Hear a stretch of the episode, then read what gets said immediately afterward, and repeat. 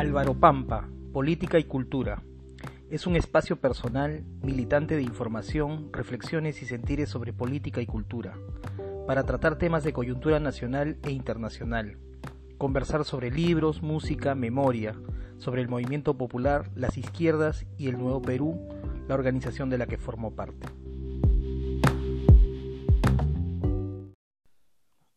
Hoy 10 de mayo del 2020 presentamos nuestro segundo episodio, no sin dejar de enviar nuestro afecto a todas las madres peruanas y particularmente a las mamás que hacen parte del Nuevo Perú.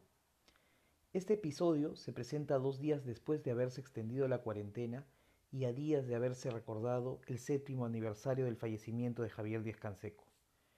Por ello, haremos en primer lugar un balance político y desde la salud a la situación de emergencia que vivimos debido a la pandemia generada por el coronavirus y que nos tiene en América Latina como uno de los países más castigados. Para ello hemos invitado a Roberto Rodríguez Rabanal, militante del Nuevo Perú, presidente del Consejo de Colegios Profesionales del Perú, Perú, así como coordinador de la Comisión de Profesionales del Nuevo Perú, y también a Teresa Larcón, coordinadora del Sectorial de Salud del Nuevo Perú. La otra parte del programa, del episodio, estará dedicada a Javier Díaz Canseco, con testimonios, una reseña de su vida y canciones en su honor. Bienvenidos a este segundo episodio de Álvaro Pampa.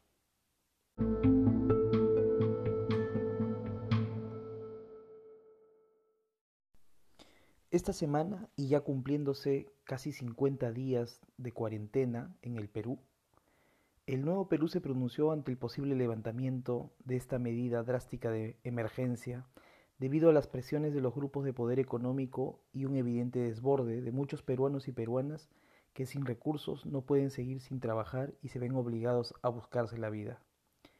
Creemos que esta era una decisión errónea. Estamos en el momento más difícil a nivel de contagios y fallecimientos, por lo que nos pronunciamos en el sentido de ampliar la cuarentena. Esta, sin embargo, no puede darse con éxito sin un conjunto de medidas que el gobierno se rehúsa a tomar por la presión de los grupos de poder económico y el resultante de las anteojeras neoliberales de la tecnocracia. Bono universal, impuesto a la riqueza, unificación del sistema de salud, un bono agrario para garantizar la comida y el trabajo en el campo, la participación de la sociedad en la atención primaria, entre otros, van a contrapelo de los mantras neoliberales. Focalización, subsidiariedad del Estado, privilegio y rescate de la gran empresa y la inversión, flexibilización laboral, militarización, etc. Por ello nos animamos a hacer un balance político y sanitario de la situación de emergencia que vivimos y de las propuestas que pueden hacer las izquierdas en este contexto. Para ello, en primer lugar, tendremos a Roberto Rodríguez Rabanal, a quien ya hemos anunciado, a quien eh, le haremos algunas preguntas. En primer lugar, ¿cuál es tu balance de las medidas implementadas frente a la emergencia y cuáles son los límites? Acaba de extenderse la cuarentena por dos semanas más. Esto lleva a reflexionar sobre lo actuado a dos meses del reporte del primer caso de coronavirus en el Perú. Como país, no estuvimos preparados para enfrentar la pandemia y las medidas se fueron decidiendo sobre la marcha. Haber declarado el estado de emergencia evitó tener una mayor cantidad de infectados y fallecidos, aunque las primeras decisiones del gobierno antepusieron la focalización, como si fuera un programa de lucha contra la pobreza, cuando el coronavirus afecta a todos. Recién días después se reaccionó acordando dar el primer bono de 380 soles, luego las canastas alimentarias y posteriormente el bono agrario y el bono universal familiar, que aún no se han concretado. Con el paso del tiempo fue quedando claro que no bastaba decir quédate en casa, sobre todo en un país con un 74% de informalidad, 10 millones de habitantes sin agua y un déficit de casi 2 millones de viviendas. Hace un mes tuvimos 4.342 infectados y 121 fallecidos. Hoy llegamos a 61.847 casos y 1.714 muertos, aunado a que existen centenares de miles que anhelan volver a su terruño porque no tienen trabajo y temen morir de hambre, y temen morir de hambre. Los límites de la respuesta van más allá del gobierno, pues corresponden a los de un Estado capturado por los grandes grupos de poder económico, la CONFIEP, que pasaron de millonarios a multimillonarios favorecidos por exoneraciones tributarias de 130 mil millones de soles durante una década, evasión de impuestos y deudas consentidas a la SUNAT por más de 15 mil millones de soles. Los sucesivos gobiernos, Fujimori, Toledo, AG, Humala Nadín y PPK, relegaron a la salud y a la educación pública, quitándole su rango de derechos y favoreciendo descaradamente a los negociazos de grupos privados.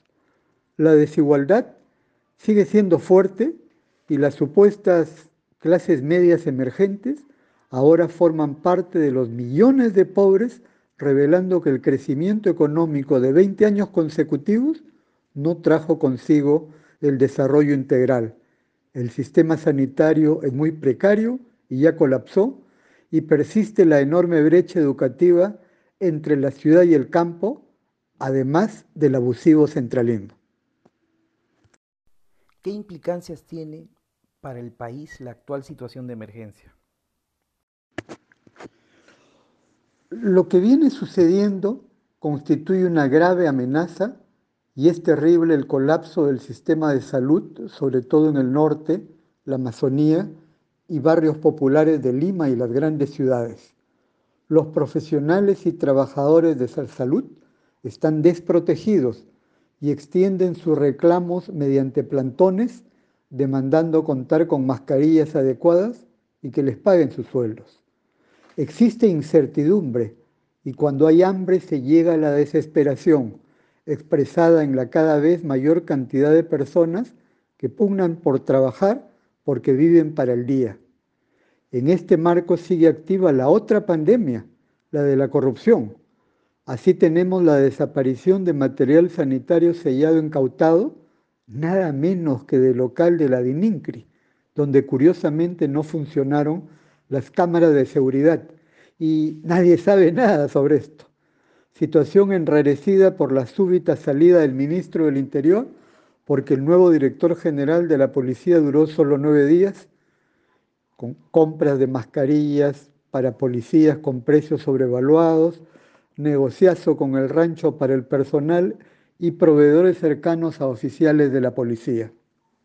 Asombra también la desaparición del suboficial de la policía Rommel Vázquez, quien denunció manejos ilícitos en Trujillo.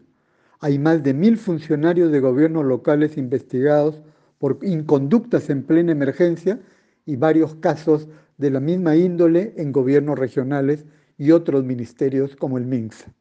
En medio de esto, cuando nos enteramos de los muertos en los motines en los penales, la misma sala penal que liberó anteriormente a Félix Moreno, exgobernador del Callao, a Graña Miroquesada del Club de la Construcción, dispuso la liberación de la señora K.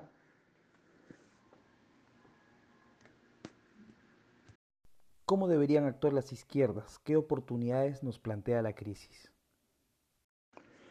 Frente a esta situación, las izquierdas debemos transformar la amenaza presente en una nueva oportunidad para el cambio. Es necesario continuar planteando una plataforma de acción inmediata exigiendo se distribuya ya el bono agrario y el bono universal como cuestión fundamental. Urge proteger al máximo a la primera línea de lucha contra el COVID-19, dotándole de los implementos necesarios, pagándoles y dejando atrás el sistema de terceros y de CAS en el Estado.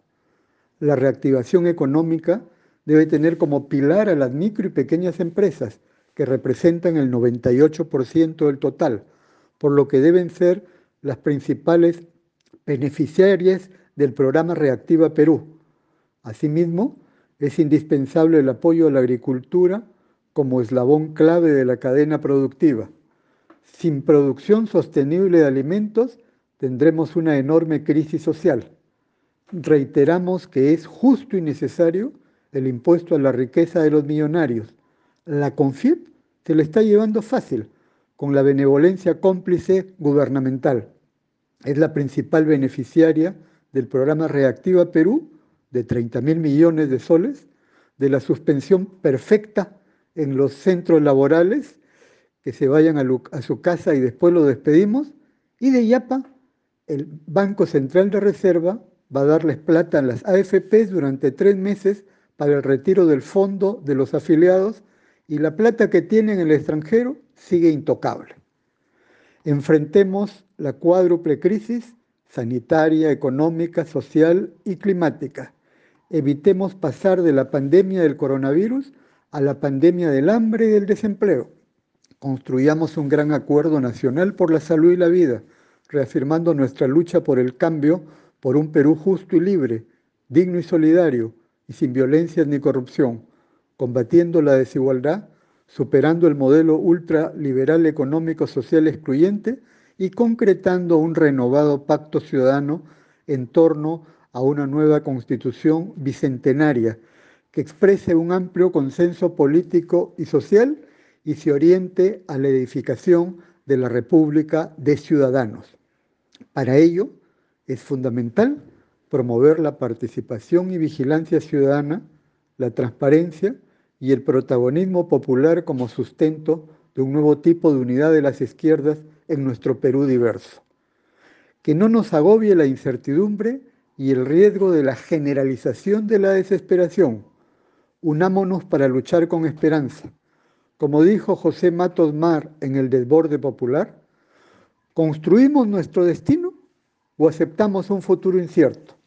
recogiendo selectivamente lo positivo que ha surgido en las últimas décadas y aprendiendo de la historia, es posible encontrar el camino de construcción innovadora que, a través de una autocrítica fecunda, nos permita forjar una sociedad de bienestar común, pluralista, justa y solidaria, construir una unidad nacional que supere los fracasos de la República Criolla y abra las puertas al Perú del año 2000.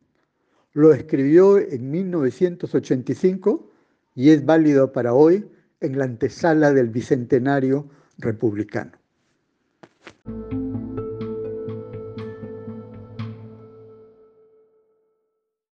Y a continuación, y como ya lo habíamos anunciado, tenemos también a Teresa Alarcón, ella es coordinadora del sectorial de salud, a quien también le, le planteamos las siguientes preguntas. ¿Cuál es tu balance de la situación de emergencia que vivimos, las respuestas del Estado y la actuación del gobierno y la sociedad? Podemos manifestar inicialmente sobre el balance de la pandemia COVID-19 que en el Perú las decisiones del Estado para la preparación y organización de la respuesta se iniciaron tardíamente. Se elaboraron la mayoría de protocolos y tomaron medidas generales para la población recién habiendo ingresado ya los primeros casos positivos al Perú. Medidas como el distanciamiento físico no consideraron los contextos regionales, culturales, sociales de nuestra población. Además, tampoco consideraron el alto porcentaje de la informalidad del empleo. El gobierno ha dictado medidas de apoyo económico y humanitario que han sido insuficientes y a destiempo. Tampoco consideraron que una cuarentena muy prolongada no puede resistirse sin un adecuado soporte económico social debido al alto nivel de informalidad laboral y pobreza de nuestro país. Por ello, la pertinencia del bono universal planteado por el Nuevo Perú posibilitaba afrontar con mejores condiciones la cuarentena.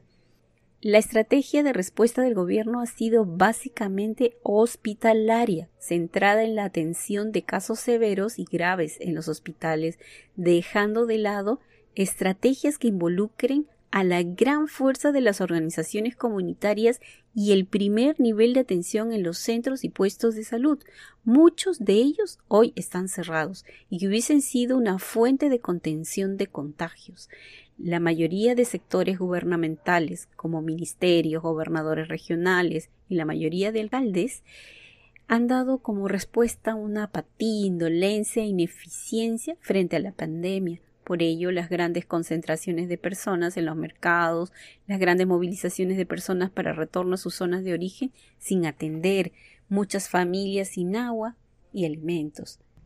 La respuesta de la población ha sido estoica, acatando la cuarentena, y los sectores más pobres ha sido llevada entre dos frentes, entre el hambre y el virus, optando por la alimentación como necesidad fundamental, produciéndose los desbordes de gente en las calles todo un marco negativo de nuestro sistema de salud que ha promovido la mercantilización, desfinanciamiento, corrupción a gran y pequeña escala, dirigiéndose peligrosamente a la privatización.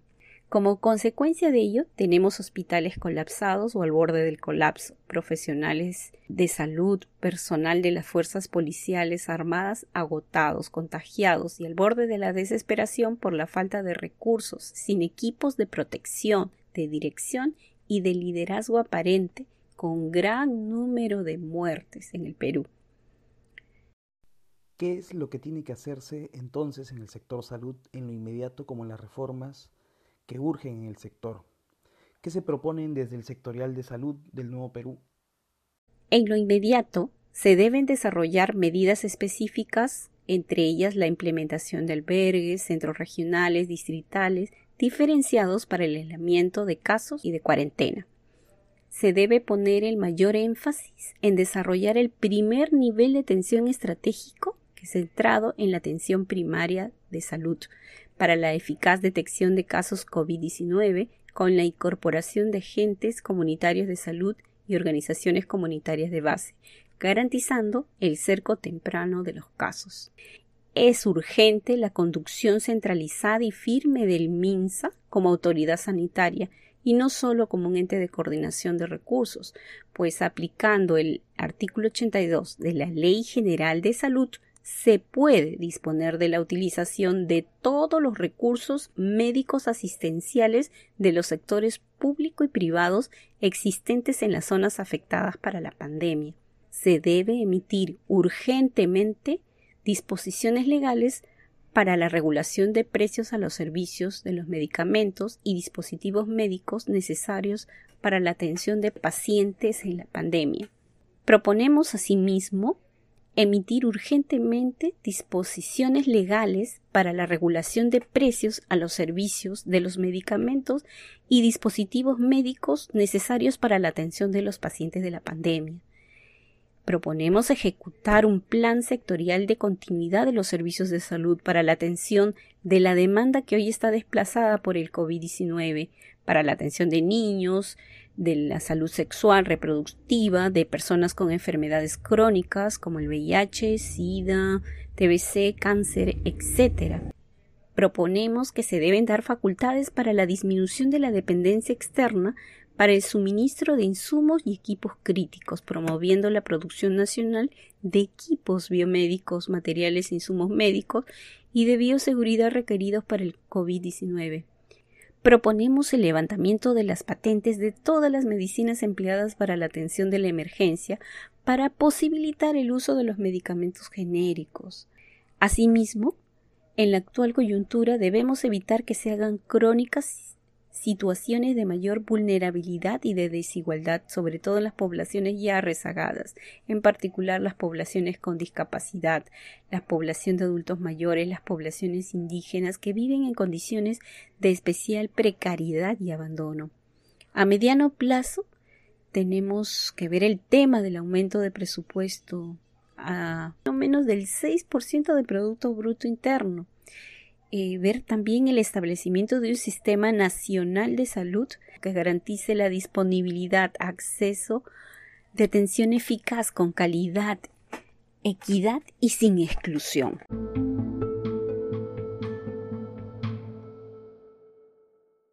Elemento fundamental.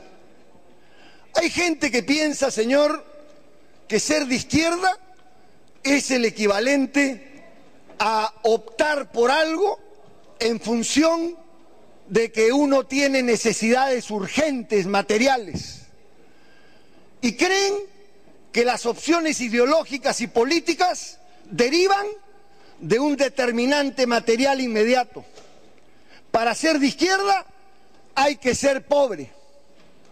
Para ser de izquierda hay que carecer de todo, porque la izquierda solo puede pretender el cambio sobre la base del odio y no sobre la base de la justicia.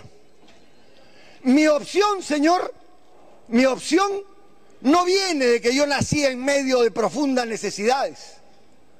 Mi opción viene del testimonio de lo que es la desigualdad y de lo que viví en concreto gracias a Fernando Belaún de Terry, que me permitió ir en cooperación popular y salir de un globo de cristal para conocer un país lleno de diferencias, de desigualdades, de injusticias. Y esa realidad me llevó a cambios. Hay gente... Un 4 de mayo de 2013, es decir, hace siete años, dejaba de existir a los 65 años Javier Díaz Canseco, uno de los referentes más importantes de la izquierda peruana. Queremos rendirle en este episodio un homenaje a su figura, a su ejemplo y su legado. Muchas cosas pueden decirse de él, alguien que entregó su vida a la acción política de una manera apasionada, amorosa y comprometida, socialista, revolucionario, demócrata, defensor de los derechos humanos, internacionalista, adversario de corruptos y dictadores, promotor de los derechos de las personas con discapacidad, de las mujeres y la diversidad sexual. Hizo de la justicia social y la búsqueda de la vida digna de todos y todas causa de su recorrido vital. Nació en una familia que pudo darle todo lo necesario para desarrollar todas sus capacidades, teniendo sin embargo que enfrentar una infancia dura producto de la polio que afectó su pierna izquierda, situación que según él le, haría forjar su carácter y a la vez la sensibilidad que lo llevará a abrazar la lucha y la solidaridad con los oprimidos, al hacerse evidente las diferencias sociales que vio para tratar esta enfermedad entre las personas. Inclinado a la música y a las letras en su época de estudiante, pronto sus inquietudes sociales y su paso por San Marcos lo impulsarían a abandonar el derecho y optar por la sociología e iniciar su vida militante con un sentido ético y heroico bajo el influjo de la Revolución cubana y ya militante de vanguardia revolucionaria, es parte de la Marcha al Pueblo con la que muchos miembros de su generación irán al encuentro de los sectores populares y la clase trabajadora del campo y la ciudad. Combatió a Velasco y luego a Morales Bermúdez, para luego después con la transición a la democracia ser parte de las experiencias e intentos de unificación de la izquierda, la incursión de ésta en las disputas electorales los esfuerzos por alcanzar el gobierno con un gran movimiento de masas para construir otra sociedad. Alcanzará un lugar en la Asamblea Constituyente, será parte del ARI, el PUN y la Izquierda Unida, proyectos que buscaban forjar un camino democrático y revolucionario. Como dice Sinesio López, siempre se ubicó en las posiciones radicales, protagonizando en los ochentas la lucha contra los intentos neoliberales de Belaunde, el populismo demagógico de García y el terrorismo. Ya a finales de los ochentas, Izquierda Unida, el sueño más logrado de la izquierda peruana, terminó estallando como proyecto, producto de las tensiones y las diferencias que atravesaban a todas las izquierdas. Javier se convirtió en un defensor de los derechos humanos en medio de la guerra sucia protagonizada por el terrorismo de Estado y el terrorismo senderista.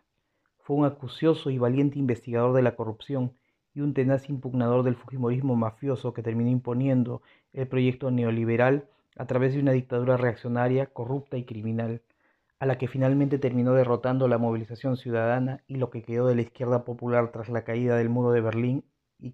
Se abrirá así una nueva etapa que anunciaba la posibilidad de cambios, pero que nuevamente se frustraron al persistir los principales componentes del régimen, el modelo económico y el consenso neoliberal.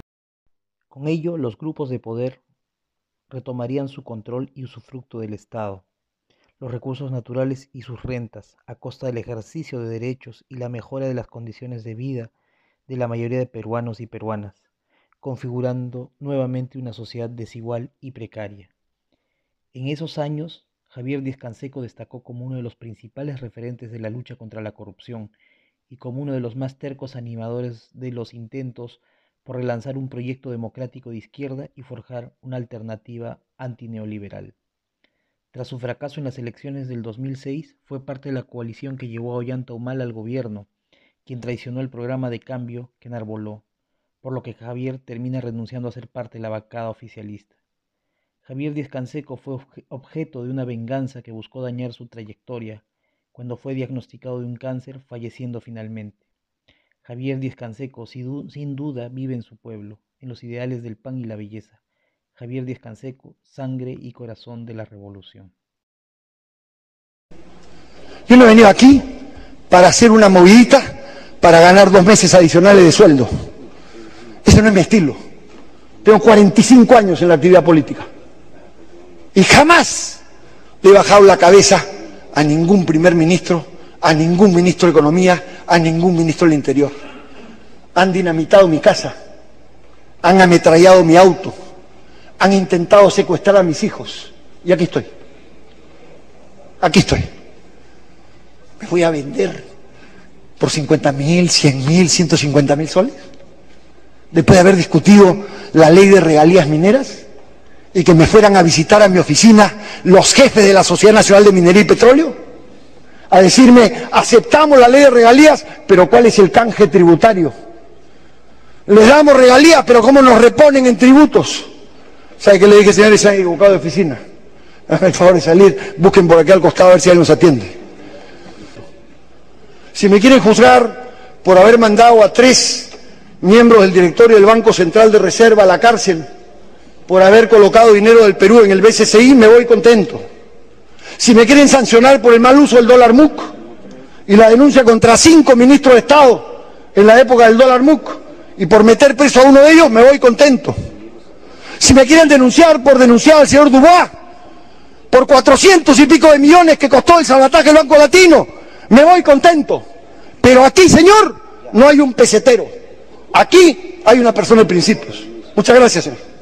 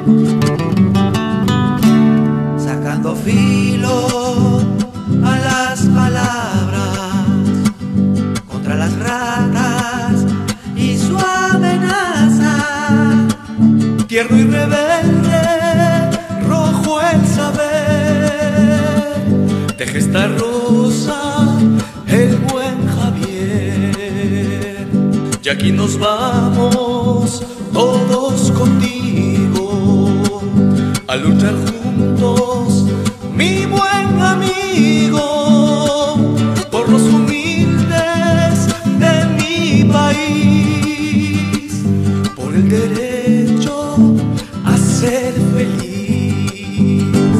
Pero tú puedes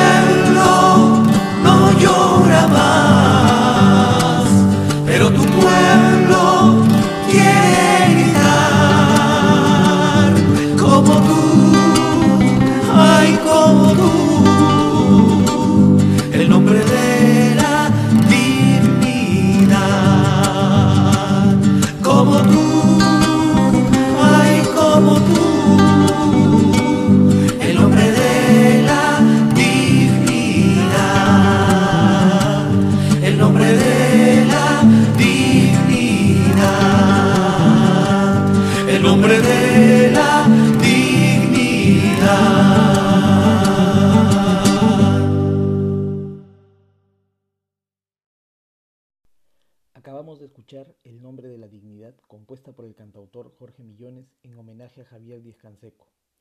A continuación leemos un texto de Eduardo Cáceres, quien rinde un sentido homenaje a Javier Díez Canseco a los siete años de su partida. Y para terminar, escucharemos un fragmento de la canción El Río, un homenaje a Javier cuya letra pertenece a Aureliano Leca y la música a Pablo Sandoval Coronado. Esto ha sido Álvaro Pampa. Hasta el próximo programa. Hace siete años partió Javier. Dejó de caminar en nuestras calles con su paso terco y difícil para caminar con más libertad en el infinito campo de los deseos, los sueños y la utopía. Cada uno de nosotros conserva algo de él, cada una de nosotras sigue conversando de alguna manera con él, cuando mantenemos viva la rebeldía y la imaginación, cuando persistimos, cuando nos alegramos con las pequeñas victorias, seguimos caminando con él. Hoy, en medio de la pandemia, la crisis, el sufrimiento de tantos y tantas, en medio de las muertes, quisiera recordarlo como la persona más compasiva que conocí en mi vida, compasivo en el sentido verdadero de la palabra, capaz de padecer con el otro, ponerse en su lugar y hacer todo lo posible por aliviar en algo su sufrimiento. Nunca dejó de atender a alguien que se le acercó con alguna penuria, nunca dejó de llamar y visitar a quienes sufrían o agonizaban. Miles de personas pueden dar fe de esto. Por eso, hoy al recordar su partida y su presencia, nos toca renovar el compromiso con la vida y la solidaridad con los que la están pasando peor. Seguir luchando por cambiar las estructuras injustas que nos han puesto en una situación de extrema vulnerabilidad y también hacer de la solidaridad inmediata, pequeña, casi invisible, un rasgo de nuestra vida cotidiana.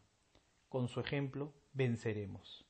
Eduardo Cáceres Valdivia, secretario general del Partido Socialista y miembro de la Comisión Política del Nuevo Perú. Imagínate un Perú en el que podamos ser felices, podamos echar al vuelo nuestra imaginación y podamos ejercer nuestros derechos. Ese es el Perú que queremos.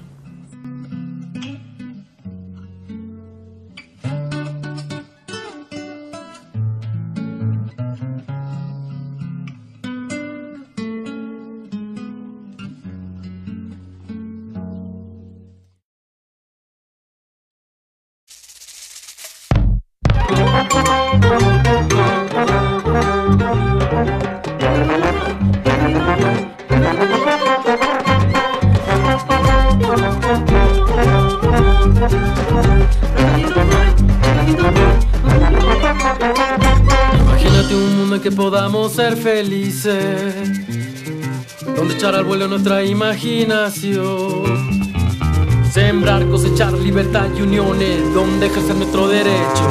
Luchemos por ese mundo que queremos, luchemos hoy con palabras de Javier,